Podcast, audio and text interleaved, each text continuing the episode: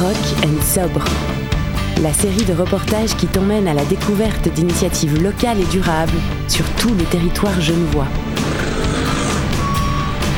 Ça se passe près de chez nous. On passe à l'action.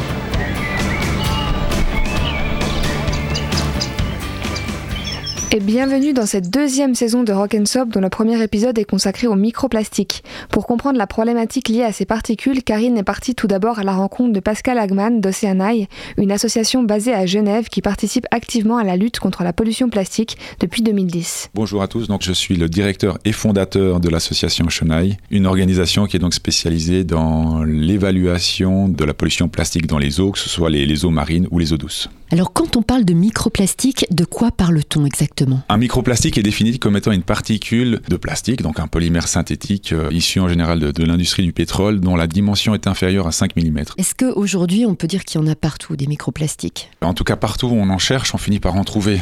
On produit dans le monde aujourd'hui près de 400 millions de tonnes d'objets en plastique. Ça représente à peu près 8% de la production de pétrole qui est destinée à la fabrication d'objets en plastique. C'est consommé euh, largement partout dans le monde. La plupart des produits deviennent des déchets et ces déchets dans la plupart des pays ne sont, ne sont pas traités. En Suisse, c'est traité, donc tous les déchets que vous mettez à la poubelle sont incinérés ou ceux qui partent au recyclage vont être euh, voilà, recyclés. Par exemple, en Suisse, on a effectivement la filière du PET qui fonctionne très bien. C'est la seule filière de recyclage au niveau national. Mais c'est vrai que pour qu'une filière se mette en place, il faut, différents critères.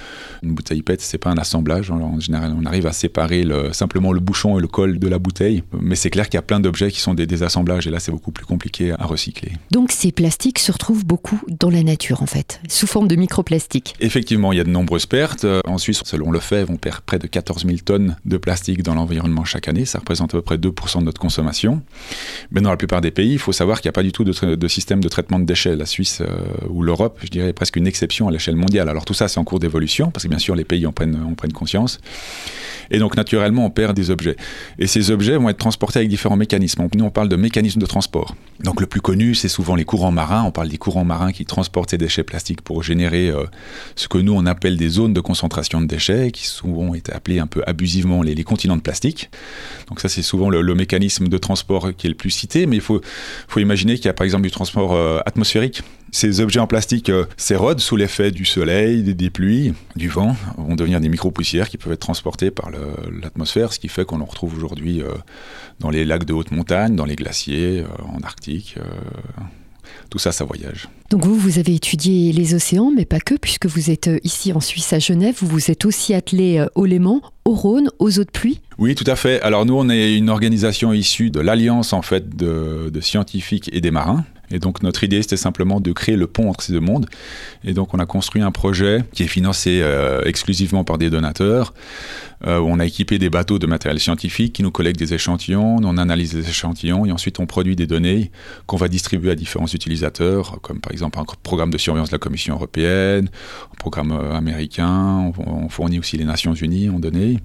Donc ça c'est un peu notre historique. Et puis bon, étant basé à Genève, forcément, c'est quand même intéressé à ce qu'il y avait dans le Léman. Et on, donc on est arrivé à cette conclusion que l'ordre de grandeur de pollution du Léman est le même que celui des océans, que la moyenne des océans. Ce qu'il faut comprendre, c'est que en fait, les pertes par habitant en Suisse sont faibles. On arrivé à la conclusion que les pertes étaient de l'ordre de 50 grammes par personne par an, ce qui est relativement faible. Il faut imaginer que dans les océans, c'est plutôt 1500 grammes par personne. Mais par contre, l'effet de dilution est beaucoup moindre. En fait, on est une densité de population, on est un million de personnes sur le bassin versant du Léman qui reste comparativement aux océans un tout petit, un tout petit plan d'eau. Mais ce qui reste quand même un, souci, et vous avez aussi observé les eaux de pluie et le Rhône, et là aussi, vous êtes arrivé aux mêmes conclusions voilà, donc ensuite on s'est intéressé à ce qui sortait par le Rhône, parce que c'est la, la, seule sortie possible de ces plastiques, euh, hormis le nettoyage. Et donc là, on est arrivé à un chiffre de l'ordre de 12 tonnes de micro et mésoplastiques qui quittent le, le Léman euh, via le Rhône. Et on mène également des études euh, dans les réseaux d'eau de pluie, parce qu'on sait que les, les réseaux d'eau de pluie transportent des déchets vers le Léman, puisque c'est souvent des déchets qui proviennent d'incivilités, débordements de poubelles, littering, ainsi de suite, qui sont embarqués avec les pluies dans les réseaux d'eau de pluie. Et donc là, ça, ça, ça, amène des déchets dans le, dans le Léman. Et c'est d'abord intéressant de savoir qu'est-ce qui est transporté. Et puis peut-être qu'on peut imaginer aussi des solutions de rétention parce qu'on est encore euh, assis en amont de, la problématique. Quoi. C'est beaucoup. Plus on est proche de la source, plus c'est facile d'agir en fait. Hein. Ça vient poser la question de l'environnement. Quelles conséquences sur l'environnement, sur le vivant? Il y a des conséquences euh, physiques directes. Alors là, je pense plus à l'environnement marin où ça a été largement reporté. Donc des, phénomènes d'ingestion de, ces déchets par des animaux qui peuvent générer le blocage intestinal. Donc les animaux peuvent finir par, par mourir de faim. Hein. Il faut imaginer que la Commission européenne, qui a un, un programme de surveillance de la pollution plastique, l'un des indicateurs de pollution, c'est le nombre de, fulmars morts qu'ils retrouvent sur les plages. Alors ensuite, il y, a, des rapports qui ont été faits sur toutes les espèces qui sont impactées, d'oiseaux, de poissons, de, tortues, de toutes sortes de choses. Donc il y a, un impact vraiment direct sur, euh, sur la faune, mais là on parle plutôt de macro-déchets. Et on en retrouverait aussi dans le corps humain C'est vrai qu'on en retrouve dans le corps humain, mais il y a toute la question de, la chaîne alimentaire. Hein. On sait que certains produits qui sont sur les plastiques, donc les plastiques c'est souvent des il y a le polymère de base, mais on, va y ajouter beaucoup d'additifs également pour changer les propriétés des plastiques, pour que ce soit plus brillant, plus souple, euh, plus ceci, plus cela, plus coloré. Et donc ces additifs, on sait que certains peuvent être soit cancérogènes ou être des perturbateurs endocriniens. Et on va retrouver donc dans ces polymères certains produits. Et la question aujourd'hui qui se pose, quel est l'impact possible sur la chaîne alimentaire, puisqu'il y a tous ces phénomènes de bioaccumulation, donc le, zooplancton qui va ingérer un microplastique, qui lui-même est mangé par un autre poisson, qui est mangé par un autre poisson, à la fin il est mangé par un espadon, et nous les humains on mange de, l'espadon. Voilà. Donc ça c'est des problèmes toxicologiques. Ce qu'il faut savoir c'est qu'aujourd'hui il n'y a pas de valeur seuil de valeur de tolérance qui va vous dire qu'est-ce qu'il y a une pollution faible et qu'est-ce qu'il y a une pollution élevée. Mais c'est inquiétant, non? Donc ça, c'est des choses qui sont en, débat. Euh, c'est des toxicologues qui doivent établir ces, valeurs. Ça va venir, je pense que d'ici quelques années, sur différents indicateurs, euh, indicateurs de plage, de surface, peut-être dans les sédiments, je ne sais pas, euh, d'ici quelques années, on aura des valeurs seuil qui vont être établies, en tout cas en Europe. En fait, si on veut limiter la, pollution plastique, il y a deux grands sujets. Il y a la consommation, et c'est vrai que les emballages représentent 40% de notre consommation en Suisse, et 65% des déchets qu'on produit. Pourquoi Parce par exemple un secteur d'utilisation comme bâtiment et construction, c'est 20% de la consommation, mais par contre ce sont des matériaux qui sont durables, c'est-à-dire une conduite d'eau en PVC dans un immeuble, c'est fait pour durer 50 ans. Tandis qu'un emballage, moi j'ai toujours aux producteurs d'emballage, ils n'aiment pas ça, je leur dis vous produisez pas de l'emballage, vous produisez plutôt du déchet. C'est-à-dire que la durée de vie de la phase déchet est plus longue que la durée de vie de la partie emballage. Et donc là, je pense effectivement qu'il y aurait des économies de matière importantes qu'on peut réaliser. Ce qu'on a vu dans le cadre du traité des Nations Unies, c'est que le, il y a un très gros enjeu économique derrière. Il y a beaucoup de luttes pour ne pas tuer non plus la, poule aux odeurs. Et il ne s'agit pas de détruire une économie, mais de trouver un certain équilibre, une, certaine modération sur l'usage du, plastique. Voilà, on voit cette courbe de consommation qui augmente. Hein. C'est une augmentation de près de 10% par an. Donc, euh, il y a encore 4-5 euh, ans, je disais à tout le monde qu'on a passé le cap des 300 millions de tonnes de, plastique consommées par an. Maintenant, on a passé les 400 millions. Euh, dans deux ans, ça, ça 500 millions l'augmentation est assez rapide. Hein. Donc on parle d'une consommation en 2050 de près de 2 milliards de tonnes de plastique. Donc il faut, même si on parle de recyclage, en fait des solutions plus en amont également pour améliorer la, situation. Mais donc comment freiner cette courbe-là, c'est un grand débat euh, qui a lieu d'ailleurs dans le cadre des négociations euh, pour le traité des Nations Unies sur la pollution plastique. C'était en mars 2022, où 175 pays signataires s'engageaient à rédiger ensemble un accord contraignant sur l'usage des plastiques. Donc ça, c'était une grande étape ce qui a amené à deux années de négociations en cinq rounds. Donc là, on a passé le troisième round de négociation. Et la grande question, c'est qu'est-ce qu'il y aura dans ce traité? Rock and sobre dans la quotidienne. Direction l'Uni Karl Vogt pour un World Café. La professeure Vera Slavekova du secteur environnement, biochimie et écotoxicologie a organisé un atelier le 12 décembre dernier réunissant des étudiantes et étudiants en sciences de l'environnement et des professionnels spécialistes de la pollution des microplastiques dans les environnements aquatiques.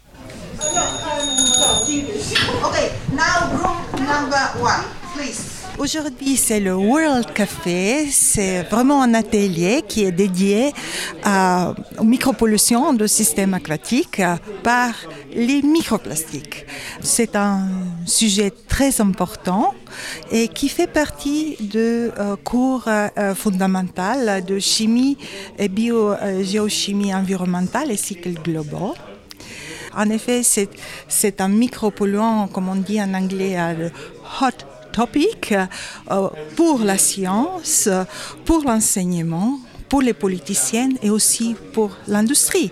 En sachant que les microplastiques euh, se trouvent partout autour de nous, nous euh, système aquatique qui nous intéresse, euh, les sols, euh, l'air, le pôle nord, le pôle sud, et en sachant en effet que plus que 90% de plastique qui arrive dans nos océans sont d'origine anthropogénique, surtout d'une gestion pas tout à fait correcte des différents déchets en plastique, il est temps d'agir de tous les côtés, hein, côté scientifique, euh, côté éducation, aussi l'industrie. Donc, en effet, dans ce World Café, nous avons la chance euh, de mettre nos étudiants en contact dans un cadre moins formel, de pouvoir discuter avec euh, euh, des collègues, des experts qui représentent différents secteurs, industrie, les ONG, aussi les organisations. Euh,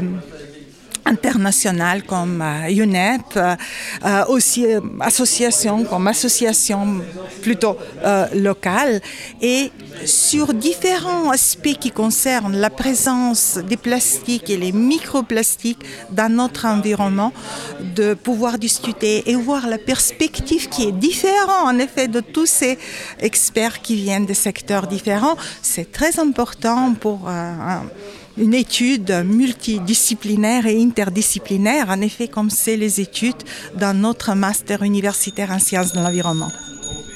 Ah, La cloche sonne, les groupes s'arrêtent. Oui, tout à fait. Maintenant, en effet, chaque groupe aura cinq minutes de faire un petit résumé de la discussion d'aujourd'hui. Bonjour, je m'appelle Baptiste, héritier. Je m'appelle Luis Córdoba. On est un étudiant en sciences de l'environnement. Alors j'étais dans le groupe 1 qui parlait des euh, problèmes liés à- aux microplastiques et liés aux pneus. Euh, moi, j'étais dans le groupe 3 en parlant de euh, microplastique, pollution, y compris la pollution de, de la mer, du lac. Quand on parle de pollution, de microplastique, on est sur un domaine qui est très très large, qui est justement à beaucoup de niveaux, autant du consommateur que de l'industrie, que des politiques, que des États. Et donc avec autant d'acteurs dans, dans ces problèmes-là, c'est normal qu'on doive chercher des solutions euh, qui soient très larges et dans beaucoup de domaines différents parce qu'il va falloir changer l'industrie, mais aussi notre mode de consommation, aussi la façon dont les politiques gèrent les, problèmes. Et donc je pense que c'est euh, c'est ça qui est intéressant en fait, c'est que dans des journées comme ça, on se rend compte qu'il y a plein de problèmes, ce qui est un peu démotivant. Et après, en travaillant justement euh, sur euh, cette interdisciplinarité, sur les compétences de, de chacune des personnes, on cherche des solutions et on trouve justement un éventail de solutions qui sont un peu toutes différentes, pas parfaites, mais ça nous fait des bonnes pistes pour, pour chercher. Et c'est là qu'on se rend compte qu'il faut... euh, qu'il faut qu'on qu'on continue de rechercher et qu'on continue d'essayer de trouver des solutions et que au fur et à mesure de, on va finir par avoir des solutions qui sont euh, totalement euh, utilisables et convenables pour nous. En général, je crois que l'idée la plus importante, c'est d'être assez consciente et aussi de réagir d'une manière ou d'une autre, aussitôt que possible, autant que possible, pour améliorer la qualité de vie de la- des sociétés et aussi am- améliorer la qualité de l'environnement. Parce que l'environnement, ça devient plus et plus compliqué, urgent, sensible, et ça nous affecte à tous nous, n'importe quel domaine, n'importe quelle industrie, n'importe quel secteur nous appartient. Euh, je m'appelle Olga. Et moi, c'est Quentin. Euh, nous étions dans les groupes des cosmetics, personal cosmetic and microplastic pollution. Qu'est-ce qui a émergé de, de ces discussions? Bah déjà, cette, euh, cette notion euh, des microplastiques qui est vraiment autour euh, de tous les effets dans la, dans la biosphère, dans les écosystèmes, dans l'eau et euh, surtout euh, les problèmes liés à la santé de toutes ces particules et nanoparticules qui après les sont absorbées par nous, pour nos cellules. Je pense que ça nous a aussi permis de se rendre compte d'un problème un peu invisible. En fait, on n'a pas tendance à penser à ces microparticules de, de plastique. Et euh, avec nos études, on, on étudie différentes choses. On étudie la biodiversité, le climat, euh, l'énergie. En fait, c'est encore une autre problématique qui vient se rajouter. Et ça montre qu'en fait, il y a une complexité énorme des, des problèmes environnementaux. Quelles sont les solutions qui pour vous émergent euh, Ben déjà, je pense que conscientiser déjà dans notre cas, les femmes qui utilisent des cosmétiques toxiques, ça, c'est la première mesure, en fait, la, première façon que nous, comme acheteurs, on peut décider de quoi on utilise, qu'est-ce qu'on utilise et regarder vraiment tous les ingrédients, vraiment être conscience parce que ça aussi, ça change. Si on n'achète pas, bah forcément, c'est moins des, des microparticules et moins des toxines qui sont libérées dans les écosystèmes. Donc je pense que la solution est complexe, mais si nous, en tant que personne consommateur, on peut réduire euh, ce euh, problème, c'est première chose, je pense, à faire. En, même temps, il ne faut pas mettre toute la responsabilité sur le consommateur, il y a aussi la responsabilité des producteurs. C'est une double responsabilité en fait, il y a un peu une responsabilité partagée. Et euh, en fait, bah, les, lois, les règles, les réglementations en termes de microplastique dans des produits, elles doivent être mises à jour. Et là, on l'a vu dans le cours aujourd'hui, c'est que finalement, en fait, les régulations, les traités internationaux qui existent là-dessus, ils sont toujours en retard par rapport à, la problématique en réalité. On a vu aujourd'hui qu'en réalité, avec les traités, il y a une 37 euh, microparticules qui étaient traitées, alors qu'en réalité, a, chaque année, il y en a des centaines, qui sont développées. Donc enfin, il y a une espèce de retard. Et euh, là, il faut que la réglementation elle soit mise à, mise à jour. Et aussi par rapport euh, à la filtration des, eaux usagères. en Suisse, on a, on a un complexe assez bien développé. Il faut vraiment qu'on avance là-dessus et qu'on trouve des moyens de, filtrer encore plus les microparticules. Ça, c'est vraiment important. Il y, a, y a des moyens de filtration actuellement qui existent, mais il faut aller de l'avant enfin, pour tout ce qui est justement microparticules. En fait. Les microparticules de plastique, on parle aussi des, problèmes euh, des, particules hormonales et tout ça. Et c'est là qu'il faut développer. En fait. Et là, il y a, il y a vraiment de la recherche à être faite. Bah, en fait, c'est archi intéressant parce que euh, c'est comme mon collègue l'a dit, on voit qu'on peut les arrêter, on peut à peu près les, les enlever si vous voulez de certaines façons. Je ne me rappelle pas du nom de la machine qu'il y a déjà dans, dans l'océan, mais une fois qu'ils sont arrivés au sédiment marin, c'est mort. C'est pour toujours là-bas, il restera toujours là-bas. Donc on a vraiment, je pense qu'on a vraiment l'opportunité peut-être de mettre des filtres dans, chaque, dans chaque maison, dans chaque industrie pour vraiment arrêter de, de polluer et que cette microparticule arrive euh, dans les océans et les rivières. Je pense qu'on peut essayer de mettre des filtres partout, littéralement. Rock and sobre dans la quotidienne. Et Karine rejoint Alexis Pochelon et Suzanne Madère de l'ASL à l'Association pour la sauvegarde du Léman pour parler de l'étude Plastoc sur les macro et microplastiques sur les plages du Léman. Une étude qui fait réagir Thibaut Schneeberger d'Active Trafic, comme vous allez l'entendre dans ce reportage. 5 secondes. 5 secondes, une jolie fibre euh, plastique qui est donc issue du béton projeté, malgré la présence de nombreuses euh, coquilles de moules et autres qui pourraient euh, la faire se camoufler. On en trouve très rapidement avec des plastiques de film alimentaire, des petits fragments de plastique de, différentes couleurs, et en cherchant encore un tout petit peu, euh, on a un, pollet écrasé, mais un pollet quand même. Un autre petit fragment, un colson, donc euh, Serflex utilisé dans la construction. Encore des films alimentaires, un petit emballage de paille. Et voilà, il ne faut pas plus de temps à Alexis Pochelon pour trouver plusieurs macroplastiques, des déchets en plastique de plus de 5 mm que l'étude Plastoc menée par l'Association pour la sauvegarde du Léman, l'ASL, a mis en exergue. Avant de retourner dans les locaux retrouver Suzanne Madère de l'ASL, j'aimerais juste vous apporter une précision. Ici, on parle de macro, micro et nanoplastiques. Les macroplastiques font plus de 5 mm, les micros et les nanoplastiques sont beaucoup plus petits. C'est important de comprendre cette différence parce que vous allez l'entendre, l'étude Plastoc a été menée à la fois sur les macroplastiques, mais aussi à la fois sur les micros et les nanoplastiques, pour avoir une vue d'ensemble la plus précise possible sur la pollution plastique aux abords et dans l'aimant. Alors en fait, c'est un, projet qui est en deux phases. Il y a une phase de macroplastique. Cette partie a été faite par une centaine de bénévoles sur les 25 plages que nous avions sélectionnées. Donc euh, les bénévoles ont été quatre fois, une fois par saison, sur ces plages pour collecter les déchets plastiques visibles à l'œil nu selon un protocole qui avait été validé par le comité scientifique de l'ASL et également par la CIPEL, la Commission internationale pour la protection des eaux du Léman. La partie microplastique, donc invisible à l'œil nu, hein, ce sont les responsables de projets de l'ASL qui ont été sur les 25 plages pour faire euh, des carottages, si vous voulez, euh, de microplastiques. Ensuite, ces microplastiques ont été euh, analysés pour une part à l'ASL et pour une autre part à l'Université de Genève. Et dans le top 4 des macroplastiques, la première place, je vous la donne en mille, c'est La plus grande part provient des films alimentaires, donc 27%. Et ensuite, 18%, ce sont des pellets. C'est en fait des petites billes qui sont la base de la construction d'objets en plastique. Ensuite, on a les cotons-tiges. Les gens ne vont pas se nettoyer les oreilles au bord du lac. C'est plutôt les cotons-tiges qui passent dans les toilettes. L'étude Plastoc a permis aussi de découvrir un autre déchet qui jusque-là était inconnu. Il s'agit de fibres qu'on trouve dans du béton armé, donc dans des déchets de chantier. Et puis ce qu'on peut aussi dire, c'est que plus les plastiques sont petits, et c'est aussi une des choses qu'on a voulu mettre euh, en valeur dans cette étude, c'est la fragmentation. Hein. Donc les plastiques se, fragmentent évidemment.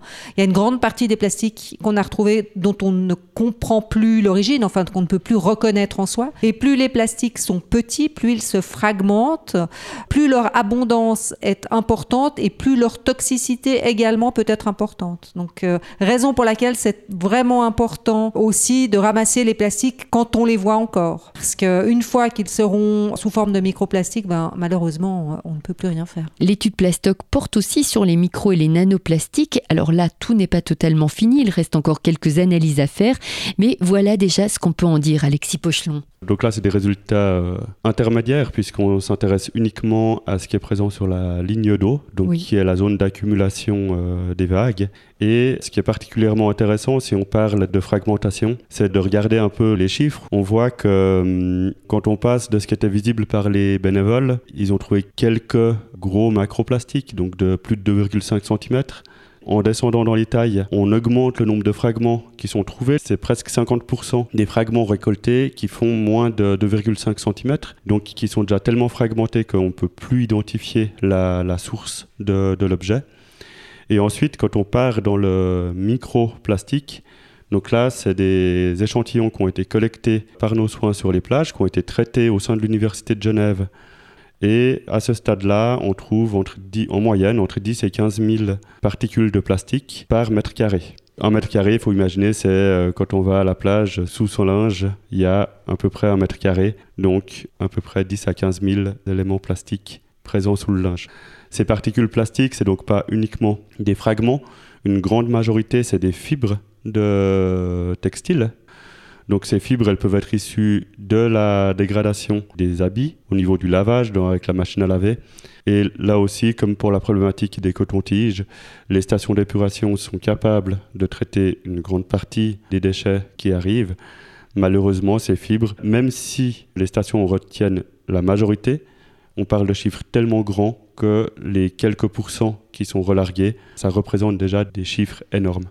Le mérite de cette étude Plastoc est d'apporter des réponses précises quant aux sources de cette pollution plastique et de permettre maintenant à l'ASL d'entreprendre un dialogue qu'on espère constructif avec les parties concernées. L'étude Plastoc de l'ASL montre aussi en ce qui concerne les micros et les nanoplastiques, donc les particules, que la plus grosse pollution vient des pneus des véhicules motorisés. Sur les 50 tonnes de plastique, tous les plastiques confondus, qui entrent chaque année dans le lac Léman, 30 tonnes sont issues des poussières de pneus. Thibaut Schneeberger d'Active Trafic. Oui, une pollution invisible, une pollution probablement euh, éternelle parce qu'elle se dissout pas dans la nature, c'est pas biodégradable. Faut savoir que les pneus ils sont fabriqués de plein de matériaux. Hein. Il y a des fois jusqu'à 200 euh, composants différents à l'intérieur du pneu.